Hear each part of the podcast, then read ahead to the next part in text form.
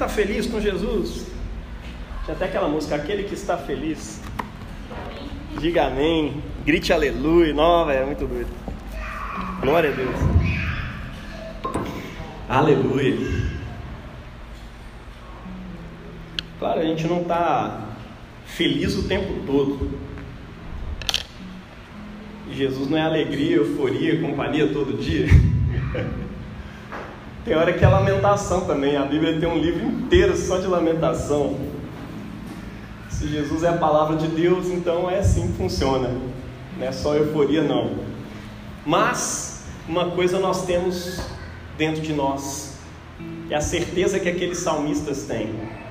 Eles sempre falam da sua tristeza, falam da vontade de morrer, falam da vontade de matar, joga tudo lá.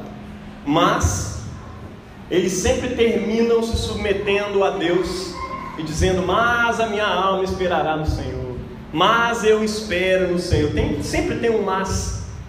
Só existe um salmo na Bíblia que não tem esse mas, que é só murmuração mesmo, só lamento, ponto. É. Sabe por que está lá? É como testemunho de que muitas vezes a nossa vida está só lamento mesmo e a gente não consegue nem enxergar a luz no fim do túnel. Amém. Faz parte. Mas a maior parte do tempo Existe lá no fundo uma luz brilhando e existe uma esperança sim. E a gente tem que aprender a lamentar com esperança. Amém? Aleluia. Existe uma alegria que transcende a depressão. Até quando você tem depressão, você tem essa alegria lá dentro. Ela brilha como uma luz que brilhava lá longe, que levou aqueles magos até Jesus. Existe algo que brilha aí. Existe uma presença do Espírito Santo. Existe uma esperança que, apesar de todo o sofrimento, ela habita lá dentro dos nossos corações. E é ela que nos leva sempre a dizer: Deus, a minha alma esperará no Senhor, porque o Senhor é a minha rocha e a minha salvação. Gente, título que eu trouxe para esse sermão de hoje: Uma virada silenciosa. A gente sempre fala de virada de ano, a gente fala de coisa estrondosa, né? Oh, virada, agora é o dia da virada, vai acontecer uma virada na sua vida hoje e tal. E assim, poderia pregar isso? Claro que sim. Não é heresia nenhuma falar isso. Mas eu queria te convidar hoje a atentar para uma coisa importante. Eu quero te, te atentar para uma coisa importante hoje silêncio. Muitas vezes o barulho ao nosso redor precisa ser silenciado. Muitas vezes o barulho dentro de nós precisa ser silenciado para a gente conseguir ouvir a voz de Deus. Principalmente quando essa voz de repente se torna algo palpável. Você já pegou uma voz na mão? João comenta que sobre o verbo da vida, os nossos olhos viram e as nossas mãos apalparam. Imagine o que é pegar a palavra de Deus e encostar nela. Mano. É poderoso demais. Mas existe uma promessa da Escritura. E quando nós ouvimos a exposição dessa mesma palavra, de Cristo anunciando essa palavra em seu corpo, que é a igreja, à medida que nós expomos essa palavra, arde o nosso coração. E no partir do pão, Cristo é reconhecido. Você percebe que de repente aquelas palavras estavam queimando em você porque você estava na presença dele. Ele se faz real. Através de sacramentos diversos, sinais visíveis da sua graça invisível.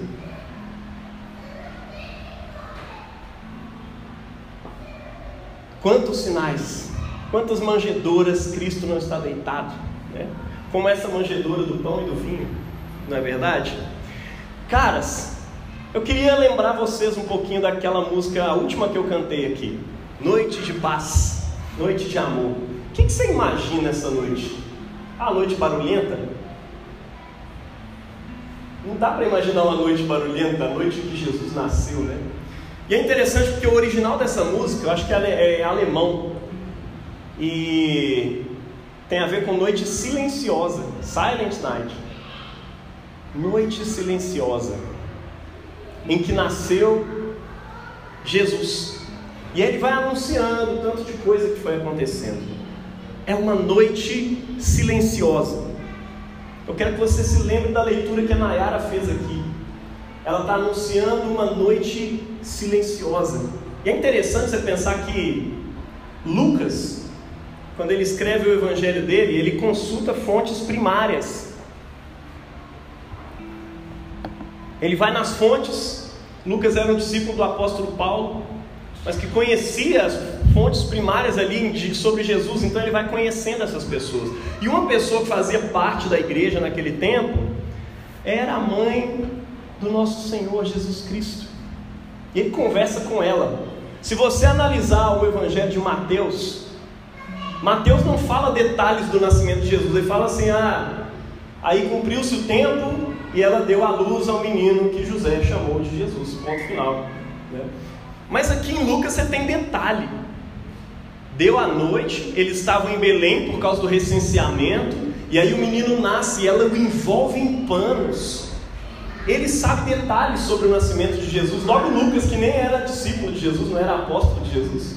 Mas por quê? Porque ele vai atrás dessas fontes. E é interessante que quando você está lendo o Evangelho de Lucas, especialmente nesse início, você está tendo uma aproximação do nascimento de Cristo pela ótica de Maria, né? de alguém que esteve dentro daquele lugar. É interessante pensar, talvez José nem pudesse estar. Eu não sei como era naquele tempo.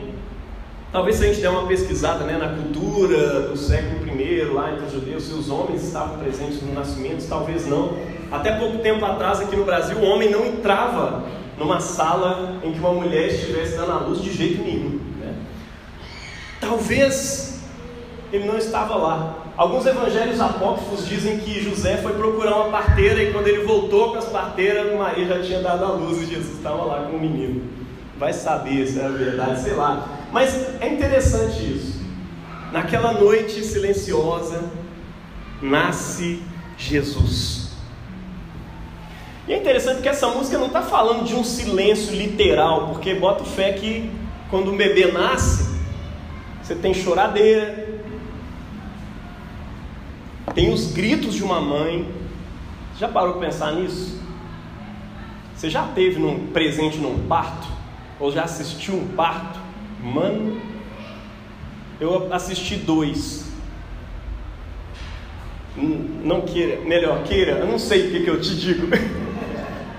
a sensação de impotência que nós pais ficamos, porque você tenta massagear e não dá nada. Ela fala, massageio aqui, tá doendo muito, eu tô, tô uma dor no cóccix, eu tô lá massageando o cóccix e nada. Aí você para, não, continua.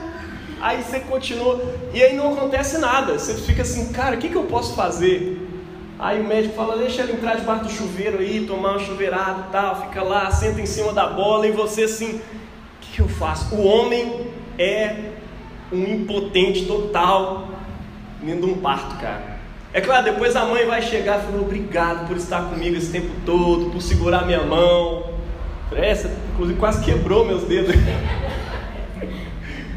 Mas é assim, o homem se sente quase que impotente, porque não pode fazer nada, ele só fica olhando. Falei, se eu pudesse amenizar essa dor, mas eu não posso. Se eu pudesse fazer alguma coisa, mas eu não posso, eu só posso dizer: olha, você é forte. eu lembro que eu falei isso que eu preciso, amor, você é forte. Você vai conseguir, amor, você é incrível. Ela olhou para mim e falou: amor, falar com você com toda sinceridade da minha vida, eu quero morrer. Falei: misericórdia. Quer morrer? Como assim? Não, que ela, no início ela queria fazer o parto natural. Mas de repente ela começou a clamar desesperada pela, pela agulha lá, pelo negócio que. anestesia. Aí os médicos começaram a enrolar a anestesia. E eu não podia falar com ela que os médicos estavam enrolando ela. Pensa como é que foi. Não, já está quase. Se der anestesia, vai demorar mais ainda. Aí foi rolando até das 9 horas da manhã. Nós chegamos lá, era 9 horas da noite. Foi um negócio muito louco. O segundo, eu lembro que quando nasceu eu comecei a chorar e eu não sabia se eu estava chorando de alegria, ou se eu estava chorando porque o sufoco passou, acabou. Mas o nascimento tem barulho, tá? Inclusive agora estão nascendo muitos bebês por aí. E nós estamos aqui curtindo o nosso barulho. Né? Tantos barulhos acontecem na cidade por aí. Se a gente for prestar atenção em cada um, o problema é que aqui estava acontecendo o som da entrada do Verbo de Deus no mundo. E sabe como é que ela vem? No cotidiano, numa coisa comum, na impotência de um pai, no choro de grito, de dor de uma mãe. Talvez um católico diria que ela não sofreu dor porque ela não nasceu em pecado e a dor é fruto do pecado, mas enfim, não sei. Eu só sei que no meio de um nascimento é assim que as coisas acontecem. Jesus tivesse nascido sem chorar, ia ser um problema. Na, neném não chora, tem alguma coisa errada. Então, no meio daquele cotidiano, pouquíssimas pessoas, talvez no início só Maria, estava entendendo a voz de Deus, porque estava cada um preocupado com a sua própria voz.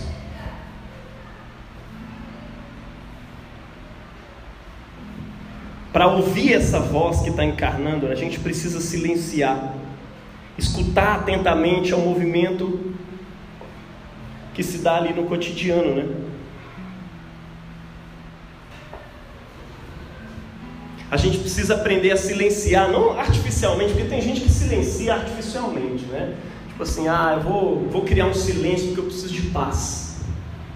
Aí você fecha o apartamento, consegue instalar lá um ar-condicionado, fica aquela coisa toda e de repente você percebe que existe um barulho que não para.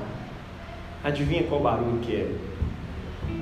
Barulho da sua alma, sua mente, cheia de coisa, cheia de paixões, cheia de nervosismo, cheia de depressão, cheia de pensamentos que não param de jeito nenhum e não te permitem escutar aquilo que é importante. Quantas vezes você já não tentou orar e não conseguiu porque a sua mente estava assim, um turbilhão?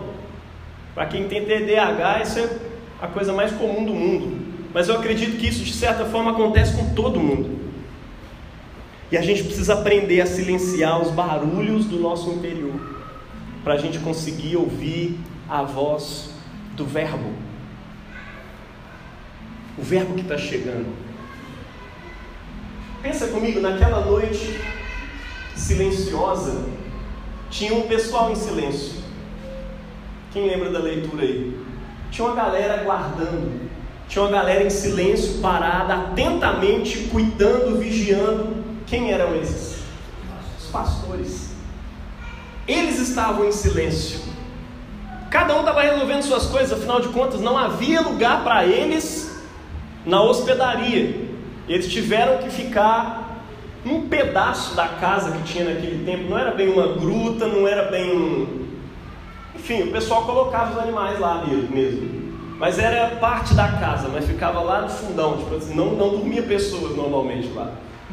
Jesus precisa ser colocado na manjedoura, no coxo, que é o lugar onde os bichos vão comer mesmo. Então ela coloca o menino ali e tal. Porque não tinha lugar para eles mesmo.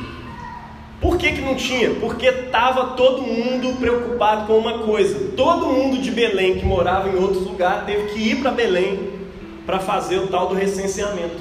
Então o pessoal estava lá, tempo de fazer o recenseamento, cada um preocupado em resolver aquilo logo para poder voltar para casa. Outros estavam revendo os parentes. E o Filho de Deus estava nascendo.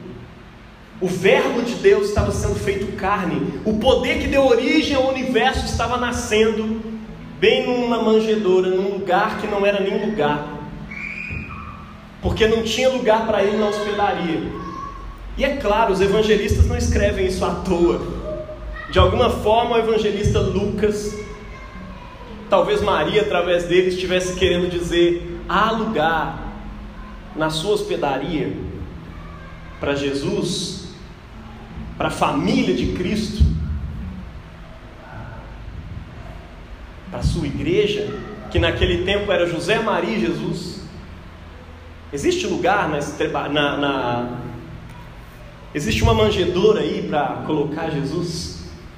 Tem gente que odeia o Natal, né? Gente, que coisa horrorosa. Alguém falou comigo que você não pode celebrar o Natal porque isso é pecado, isso é demônio, não sei o quê. Cara, eu estou celebrando o fato de que Jesus nasceu. Eu não estou nem discutindo se ele nasceu dia 25 ou não, mas a gente celebra porque a gente precisa celebrar as coisas boas que acontecem, certo? A gente celebra até aniversário. Eu não vou celebrar o fato de que o Verbo se fez carne e habitou entre nós. Essa é a celebração das celebrações. Aqueles pastores estavam silenciosos, atentos, eles conseguiram ouvir uma voz que acusticamente eles não conseguiriam ouvir os gritos de Maria, o choro de Jesus, eles estavam longe. Mas eles ouviram aquilo que estava acontecendo no reino celestial, porque eles estavam em silêncio. Aquilo que estava acontecendo com Maria, fisicamente, era uma face da moeda, a outra face estava acontecendo no reino espiritual. Anjos estavam cantando glória em excelsis Deo. Glória a Deus nas alturas. E de repente os anjos conseguem enxergar aquilo que eles estavam, aquilo que estava acontecendo do lado de lá. Esse lado de lá é tipo assim, no início da história da humanidade, Adão e Eva pecaram e foram expulsos do jardim. E a realidade do céu passou a não ser mais vista ou percebida pela realidade da terra. A ideia de Deus é que o céu desça no final, lá no Apocalipse fala isso, né? Eu vi a nova Jerusalém que descia do céu adornada como noiva, para poder se encontrar céu e terra novamente, porque naquele momento eles se separaram, ou pelo menos ele não pode ser sentido. Mas ali eles tiveram uma epifania de encontro entre o céu e a terra. No silêncio em que eles habitavam, eles conseguiram enxergar o que estava acontecendo no reino espiritual. Os céus estavam em festa, porque o Verbo de Deus, a palavra de Deus, tinha se tornado carne e finalmente estava tomando as rédeas do universo. O nascimento de Jesus, meu irmão, no rito latino, ele é considerado já epifania. A, a gente celebra aqui no Ocidente, aqui no Brasil, por exemplo, a gente celebra a Epifania no próximo domingo, né, dia 6 para frente. Por quê? Epifania é aparecimento. Primeiro a gente celebra Advento, que é a chegada. Né? Aí a gente celebra o Natal, que é a encarnação do Verbo. E aí depois a gente celebra a Epifania, que é o aparecimento de Jesus publicamente. Isso a gente celebra na chegada dos Reis Magos, cerca de dois anos depois ou no batismo de Jesus, né? ou no primeiro milagre de Jesus, que foi operado ali nas bodas de Caná, que é onde Jesus aparece publicamente. Para os latinos é assim, né? Mas no rito oriental o pessoal celebra o nascimento já como uma epifania. Porque a ideia é que o verbo foi gerado, o verbo se fez carne no ventre de Maria no dia que o anjo anunciou para ela: olha, salve a agraciada. É engraçado, né? o, o anjo chegou para ela e disse essas palavras, né? Em latim era Ave Maria, cheia de graça. É engraçado que o anjo, e tem gente falando misericórdia, essas palavras, sai para lá, está amarrado, é credo. Mas o anjo disse exatamente essas palavras, né? Salve Maria, você é cheia de graça, bendita é você entre todas as mulheres, bendito o fruto do teu ventre. Mano, imagina isso. É diferente de todas as mulheres. Quando Isabel vê Maria, ela fala: Que graça é essa que eu tenho de ser visitada pela mãe do meu Senhor? E a palavra Senhor ali, ela está fazendo uma referência a Yahvé, tipo, a mãe de Deus, como assim, velho? Ou seja, alguém que está dando origem a Deus. Não estou dizendo que ela deu origem a Deus eterno lá nas alturas, não. Estou falando de uma mulher, carne como eu e você, que foi agraciada com o dom de parir o próprio Deus na terra. Isso é poderoso demais e é digno de respeito sempre. Nós evangélicos precisamos respeitar e amar mais Maria e olhar mais para ela e se espelhar nas palavras dela. Isso é muito importante. Você está entendendo? É mãe do próprio Deus aqui. Deus conosco. Ela carregava como se fosse um sacrário. Sacrário é um, é um armáriozinho que existe dentro da igreja onde a gente coloca o pão e o vinho consagrados. Algo sagrado está lá dentro. O corpo de Cristo está lá dentro. E dentro de Maria estava habitando o próprio Deus. O corpo de Cristo estava ali. Deus se fez carne no dia da, do anúncio do anjo à Virgem Maria. E quando ela vai andando, ela está andando como se fosse um sacrário vivo. Deus estava dentro da barriga dela. É quem tem o Deus da barriga foi ela. E aí, de repente, ela dá a luz ao próprio Deus. Aquilo ali é a verdadeira epifania. Aquilo ali é a chegada do Rei do Universo. E é por isso que os anjos estão cantando glória, glória, glória a Deus nas maiores alturas e paz na terra entre os homens a quem Ele quer bem. Tem gente que gosta de pregar o inferno, né? Você vai para o inferno se você não se converter e tal. E a boa nova é essa, irmão. Não pode pregar o evangelho sem anunciar o inferno, não, que é a condenação. Mas olha como é que os anjos estão anunciando a boa nova. Glória a Deus nas alturas e paz na terra entre os homens a quem Deus quer bem. Deus quer bem a você. Deus quer bem aos homens, a terra inteira, Ele quer bem.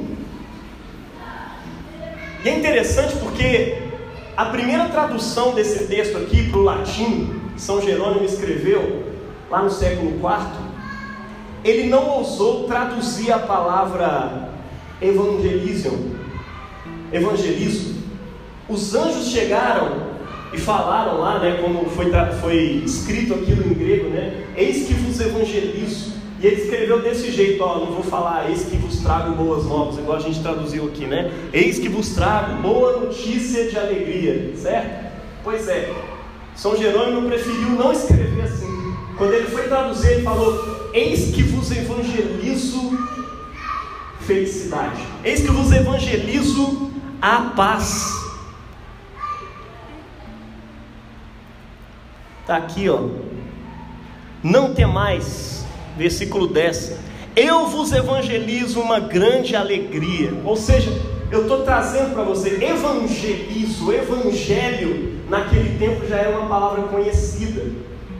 Os imperadores romanos usavam essa palavra para dizer boa notícia, essa é a boa nova, eles chamavam de evangelho, evangelho de César Augusto. Agora a terra está em paz, agora a terra pode se alegrar, porque o verdadeiro imperador está no trono. E aqui de repente desce um anjo do céu e diz: Eu vos evangelizo, eu trago o verdadeiro evangelho aqui para vocês. E o evangelho que eu tenho para vocês é alegria. Eis, eu vos evangelizo grande alegria, que será também para todo o povo Hoje na cidade de Davi nasceu para vós o Salvador, que é Cristo, que é o Messias, o Senhor. Ajoelhai, ouvi a voz dos anjos. Natal, Natal. Como eu posso ouvir essa voz? Se eu não silenciar as vozes que gritam dentro do meu coração. É por isso que eu coloquei esse título na mensagem. E o André me ajudou a colocar esse tom bem cinza aí, uma luz brilhando ali no meio. E é engraçado porque uma virada silenciosa. Essa palavra silenciosa, ela tá só o, só o contorno, né? É difícil ler, talvez de longe fique mais difícil ainda. E só se você prestar muita atenção e focar, você vai ver que é silencioso. E a ideia é exatamente essa. Se você parar e prestar bastante atenção, silenciar as vozes interiores que te atrapalham de ouvir a voz de Deus, você vai perceber quem é que está nascendo. Você vai perceber o poder desse Natal.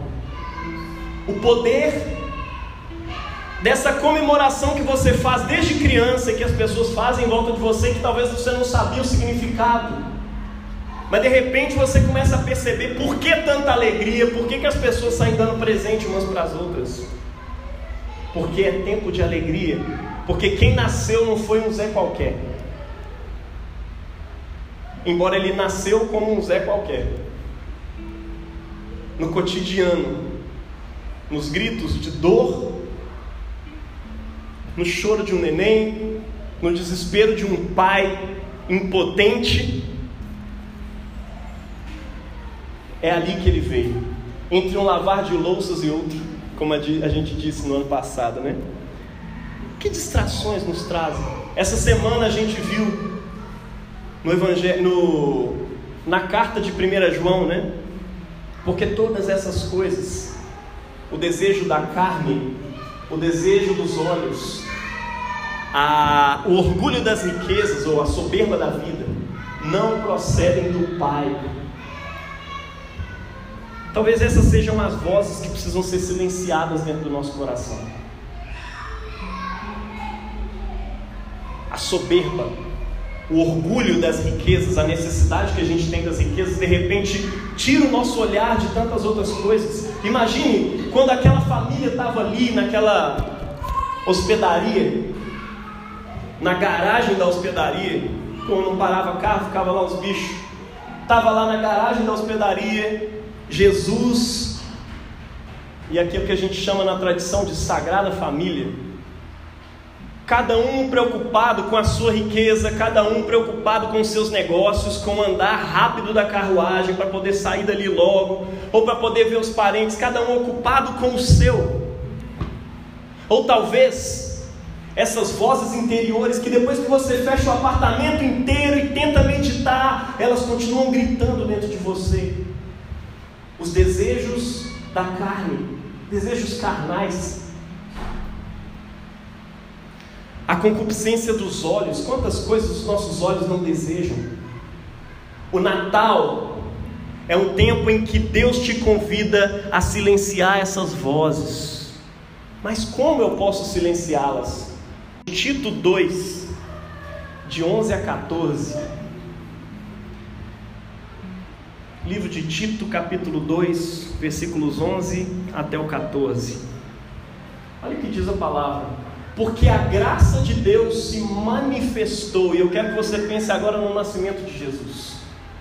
A graça de Deus, esse favor imerecido de Deus se tornou carne, se manifestou, é palpável entre nós trazendo salvação a todos. E essa graça nos ensina, nos educa para que, renegadas a impiedade e as paixões mundanas, o que, que é impiedade? Você já ouviu falar a palavra pio? Papa Pio XII, Pio X. Pio é exatamente o contrário de ímpio aquele que pratica todo tipo de injustiças, iniquidades do coração. Né?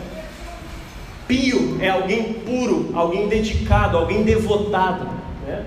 E Deus está te convidando, a graça de Deus que se manifesta em Cristo Jesus nos educa, nos ensina a renegar toda a impiedade, toda a impureza e as paixões mundanas, para que vivamos neste mundo de forma sensata justa e pia, piedosa, aguardando a bendita esperança e a manifestação da glória do nosso grande Deus e Salvador Jesus Cristo, aguardando, por quê? Porque ele veio no Natal e ele cresceu, sofreu, como diz a música da oficina G3, né? Nasceu, sofreu, morreu por nós e prometeu que vai voltar então a gente olha para esse nascimento, para a manifestação da graça, buscamos a santidade queremos uma vida pia, uma vida justa diante de Deus, enquanto aguardamos a bendita esperança e a manifestação da glória do nosso grande Deus e Salvador Jesus Cristo. Ele deu a si mesmo por nós, a fim de nos remir de toda iniquidade, purificar para si mesmo um povo exclusivamente seu, dedicado à prática das boas obras. Jaime, como eu silencio essas vozes no meu interior? Experimente silenciá-las. silenciando a impiedade, as paixões mundanas. Quanta paixão mundana não existe? Você quer saber se ela é mundana ou não? Pense que o reino de Deus está chegando, ele vai purificar tudo que nós temos aqui nessa terra. E a Bíblia diz que aquelas paixões mundanas, esses desejos, a concupiscência dos olhos, a soberba da vida, tudo isso vai passar, mas a palavra de Deus, aquela que deu origem, que criou todas as coisas, permanece para sempre. Se dedique à palavra de Deus. Deixe que essa palavra te ensine quando você tiver alguma dúvida sobre o que é pio e sobre o que é ímpio. Você está entendendo? Busque santificar-se. Pare de tornar impuro coisas que Deus não torna impuro. A questão aqui não é sobre comida e bebida, é sobre você andar retamente, piamente dentro de todas as coisas que Deus te deu. Seja a administração do seu dinheiro, da família, do sexo. Quantas pessoas não lidam de modo ímpio com o sexo, de modo pagão, como se não houvesse esperança? E agora eu preciso aproveitar ao máximo, e é isso que o apóstolo Paulo diz mesmo: se Cristo não ressuscitou, é vã a nossa pregação e é em vão a vossa fé. E olha, eu vou dar uma ideia em vocês. Vocês são os mais. Como é que é o nome que ele usa? Miseráveis. Eu ia falar otário, ele não usou essa palavra. São os mais otários de todos os homens, os cristãos. Por quê? Porque vocês estão se santificando, aguardando nada. Mas olha, se Cristo ressuscitou, Aí eu posso crer no amanhã. Aí eu me santifico sabendo que essa santificação faz sentido. Está entendendo? Porque Ele ressuscitou. Ele torna todas essas coisas realmente justas e verdadeiras. Ele dá sentido à minha santificação, à minha preocupação com a vida pia, reta, enquanto eu aguardo a vinda gloriosa do nosso Senhor e Salvador Jesus. Está entendendo? Isso faz sentido quando eu amo a Cristo. Como a profetisa Ana, que a gente leu essa semana também, né? A Ana, filha de Fanuel. Nós precisamos jejuar e orar. A Bíblia diz que ela ficou viúva depois de quatro anos de casado, sete anos de casado, né? Sete anos de casado. E ela ficou viúva, estava lá nos seus 84 no templo todos os dias em jejum e oração, adorando a Deus em jejuns e orações. Como é que adora a Deus em jejuns, né?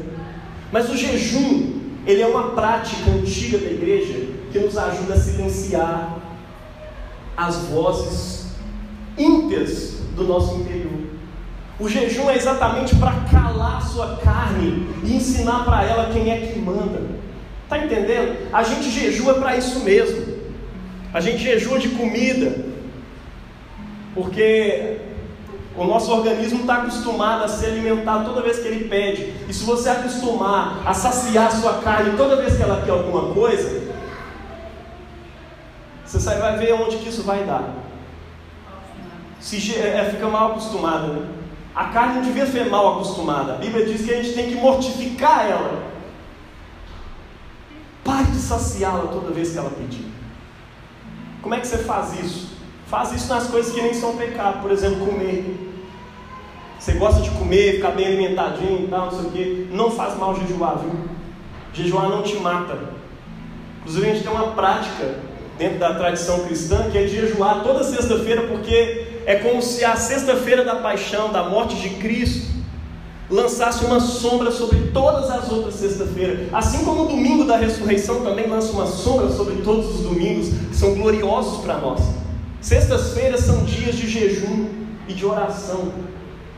Experimente entrar nesse novo ano falando: Deus, eu vou jejuar nas sextas-feiras. Eu não sei o que, que eu vou fazer, mas eu vou jejuar. Não sei se vai ser até o meio-dia, se vai ser até 10 horas da manhã, ou se eu vou abrir mão da minha janta, se eu gosto de janta, né? Ou se eu vou abrir mão do meu almoço, mas eu vou jejuar, porque eu quero padecer um pouco junto com Cristo e eu quero fazer calar essas vozes que gritam no meu interior e que insistem em vencer sempre. Eu quero me acostumar a obedecer à voz de Deus e me dedicar, ao invés disso, me dedicar ao que a palavra de Deus diz. Quando eu silencio essas vozes, assim como Ana, filha de Fanuel, aquela profetisa, ela conseguiu perceber a entrada do Verbo de Deus no templo. E quando ela ouviu, ela disse: Caramba, eu preciso falar dele para todo mundo. E ela pega ele no colo e Maria fica só vendo e guardando. A Bíblia diz que Maria está sempre vendo essas coisas, entesourando elas dentro do seu coração. Ela fica admirando, enquanto Ana pega o menino Jesus no colo e sai falando: Sabe quem é esse aqui? A profecia diz isso, isso, isso, isso, isso sobre ele.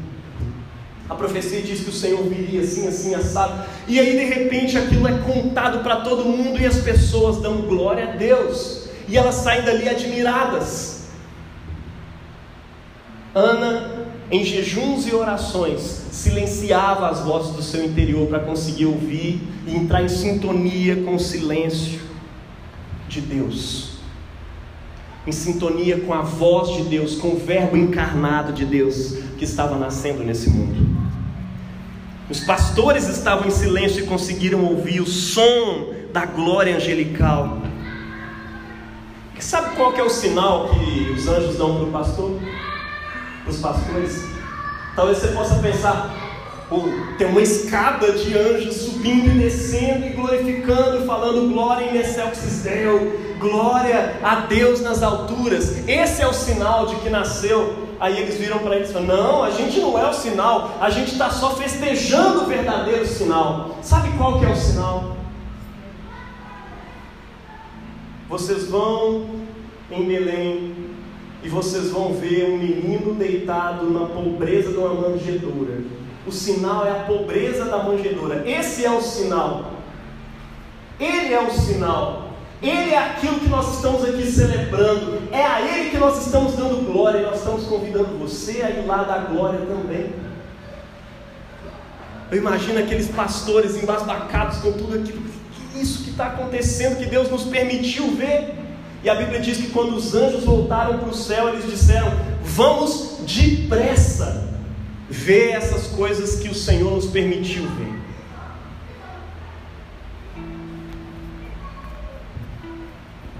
no sinal da manjedoura e eles vão atrás desse sinal.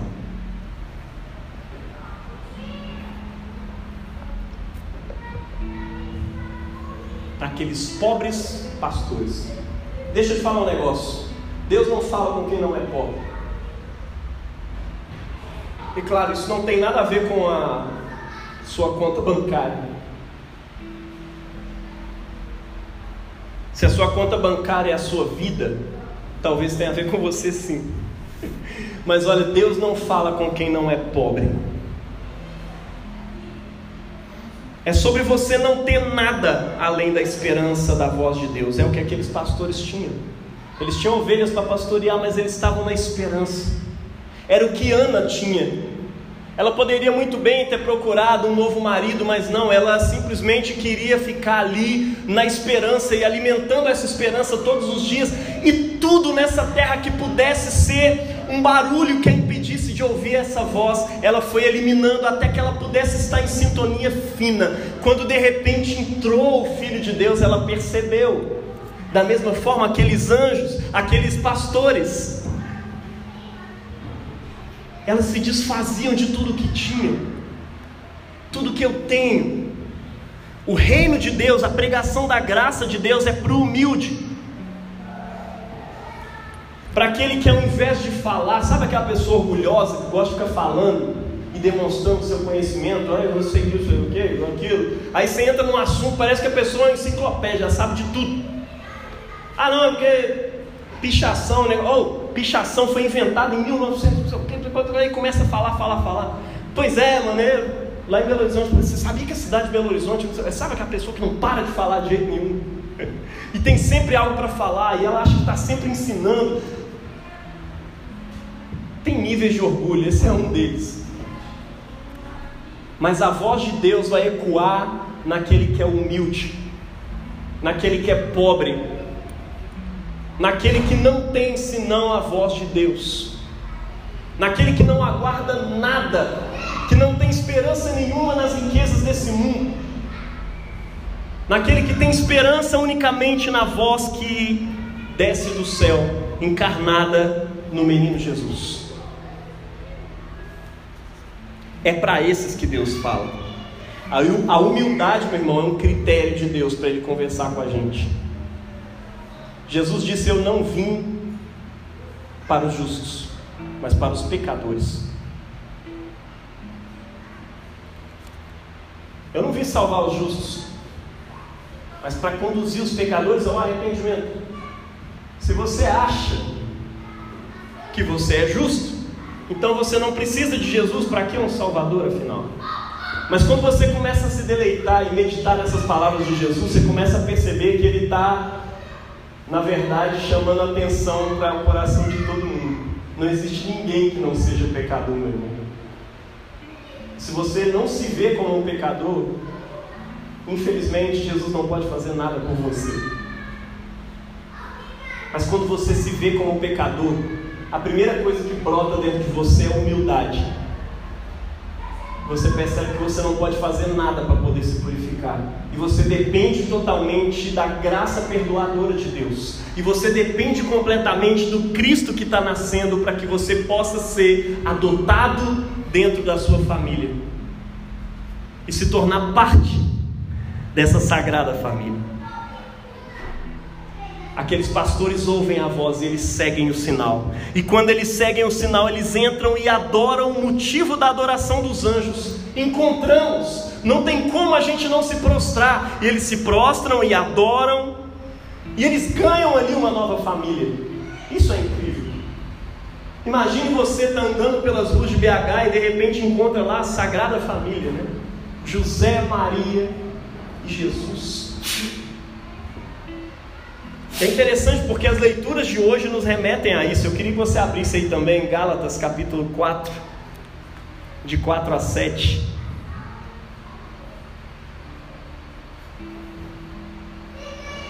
Mas quando chegou a plenitude do tempo, Lembra, nós estamos falando aqui do Natal, da chegada de Jesus. Deus enviou o seu filho, nascido de mulher, nascido sob a lei, para resgatar os que estavam sob a lei, a fim de que recebêssemos a adoção de filhos.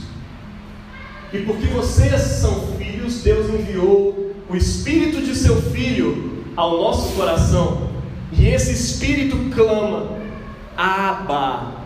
Cara, o apóstolo Paulo estava fazendo uma referência aqui, muito provavelmente, à oração que eles repetiam do jeito que Jesus ensinou.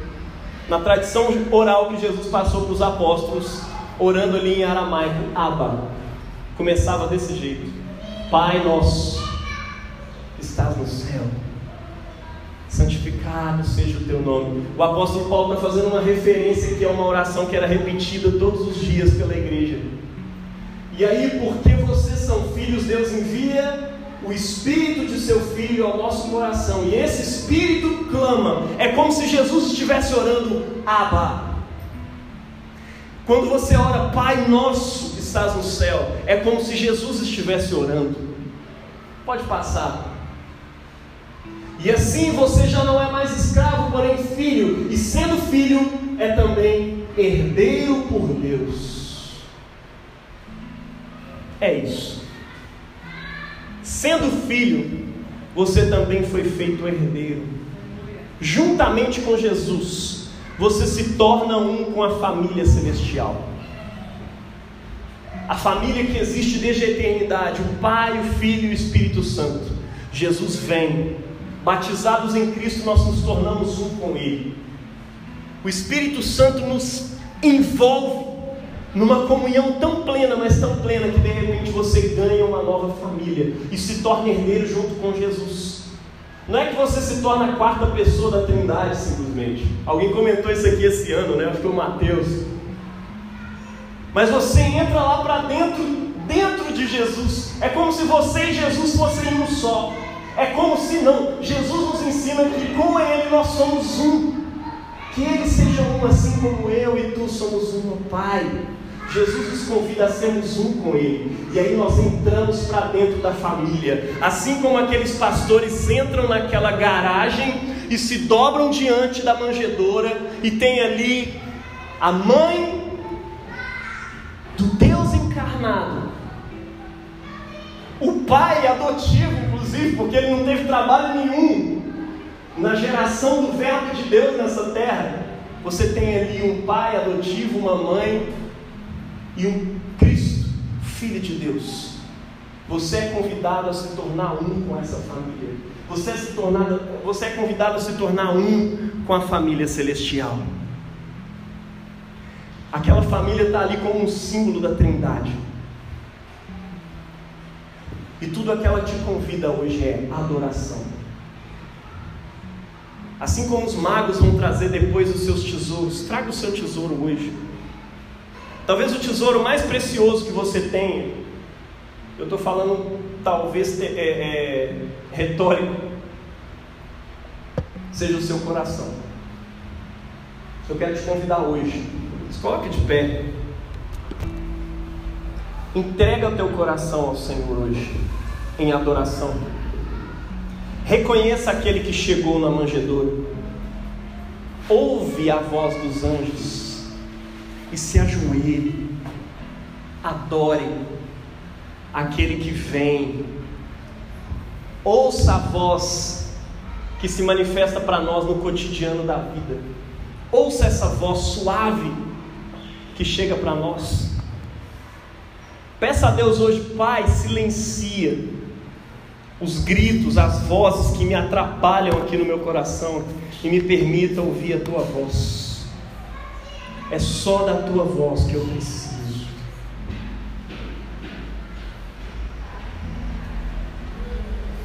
Ore isso ao Senhor um pouquinho.